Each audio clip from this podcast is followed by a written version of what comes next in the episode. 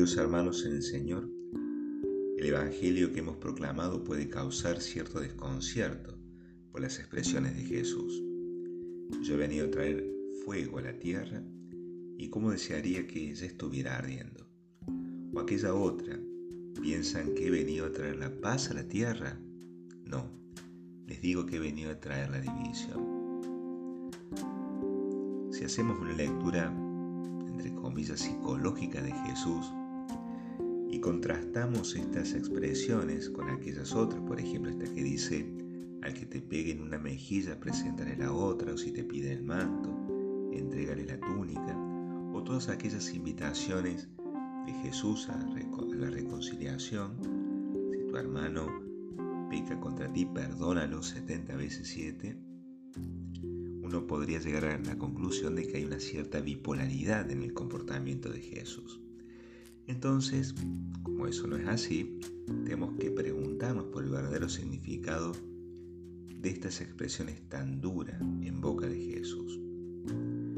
Podríamos empezar diciendo que el Evangelio que hemos proclamado, Jesús se dirige a sus discípulos, es decir, aquellos que convivían con él, que lo habían visto hacer milagros, que escuchan con atención su doctrina.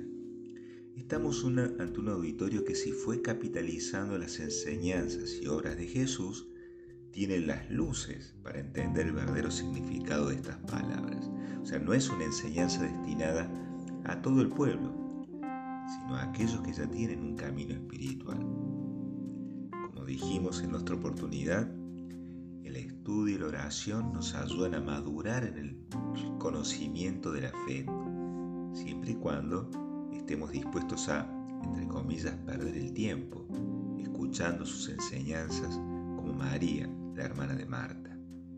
El discípulo así formado se deja interpelar por las durezas de las enseñanzas de Jesús. En su pedagogía, esta aparente dureza son un llamado de atención para que revisemos si nuestra relación con Dios no se ha vuelto tibia.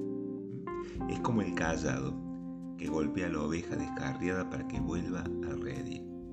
Entonces, a partir de esto, podemos profundizar en estas dos expresiones que podríamos llegar a decir duras en un primer momento. Yo he venido a traer fuego a la tierra y como quisiera que se esté ardiendo. Sabemos que el fuego tiene un poder purificador a limpiar esa basura que no deja brillar los metales preciosos. El Señor quiere darnos el fuego de su espíritu para purificarnos y brillar como verdaderos cristianos. Ese fuego, de, de ese fuego depende nuestra salvación. Por eso, esa buena ansiedad de Cristo de vernos salvados, como quisiera que ya esté ardiendo, ¿no? Una buena ansiedad, como diciendo, como quisiera que ya estén salvados. Es interesante ver que esa buena ansiedad despierta en él una santa angustia. La angustia es un sentimiento que si no lo sabemos controlar nos paraliza ante el mal del hermano es lícito angustiarse porque nos ayuda a ponernos en su lugar, sufrir con el que sufre, compadecernos. Pero para que no se transforme en un sentimiento dañino que fomente, por ejemplo, la depresión, a este primer movimiento tenemos que completarlo con el salir de nosotros mismos y ayudar. Son los dos movimientos constitutivos de la misericordia. Ella comienza con el dolor por la miseria ajena que me golpea termina con acciones concretas para curar esa miseria. El fuego que nos trae Cristo es su Espíritu Santo, que desde el centro de su pecho se derrama sobre toda criatura. Y eso sucedió en la pasión y muerte de cruz es el bautismo que nos anuncia el Evangelio de hoy. Tengo que recibir un bautismo. Y ese fuego, ese espíritu que habita en nuestro interior, nos va purificando y nos va haciendo artífices de la verdadera paz. La otra expresión no he venido a traer la paz, sino la división. Así como hay una verdadera paz que es fruto de este Espíritu Santo, tenemos que distinguir esa paz de aquella otra pseudo paz.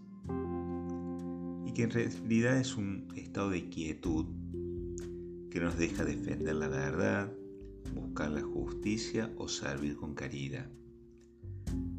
Porque muchas veces estas acciones, defender la verdad, buscar la justicia, servir con caridad, nos llevan a conflictos. Y uno no quiere estar en conflicto. Esa pseudo paz en realidad es una tranquilidad artificial que en cualquier momento se quiebra. Las enseñanzas de Jesús son como espada que atraviesa nuestro interior y nos hiere separándonos de todas las enfermedades que están encerradas en el alma. La soberbia, la envidia, el egoísmo, el materialismo, el individualismo. Todas esas enfermedades que quitan la verdadera paz. Fíjense como una madre o un padre preocupados por la educación de sus hijos quiere que se separe de las malas juntas, que se dividan, que no hagan causa común para dañar a otros. Estas sentencias de Jesús tampoco nos incitan a buscar conflictos, sino simplemente a soportar el conflicto inevitable que tendremos que enfrentar para no conformarnos con vivir una tranquilidad artificial, una pseudo paz. Tampoco es un renunciar a la reconciliación y al perdonar de corazón al hermano, como el Señor nos invita todos los días cuando rezamos el Padre Nuestro porque la verdadera reconciliación que construye la paz querida por Dios no escapa al conflicto, sino que se busca en el conflicto. ¿No es propio del perdón justamente perdonar lo imperdonable? En la medida que es un acto tan gratuito como el amor, tan gratuito que hasta incluso se perdona a aquellos que se resisten a pedir perdón. Los que perdonan son los que renuncian a ser poseídos por esa misma fuerza destructiva que los perjudicó. Este perdón constituye fuertemente la paz querida por Dios y buscada por cada uno de nosotros.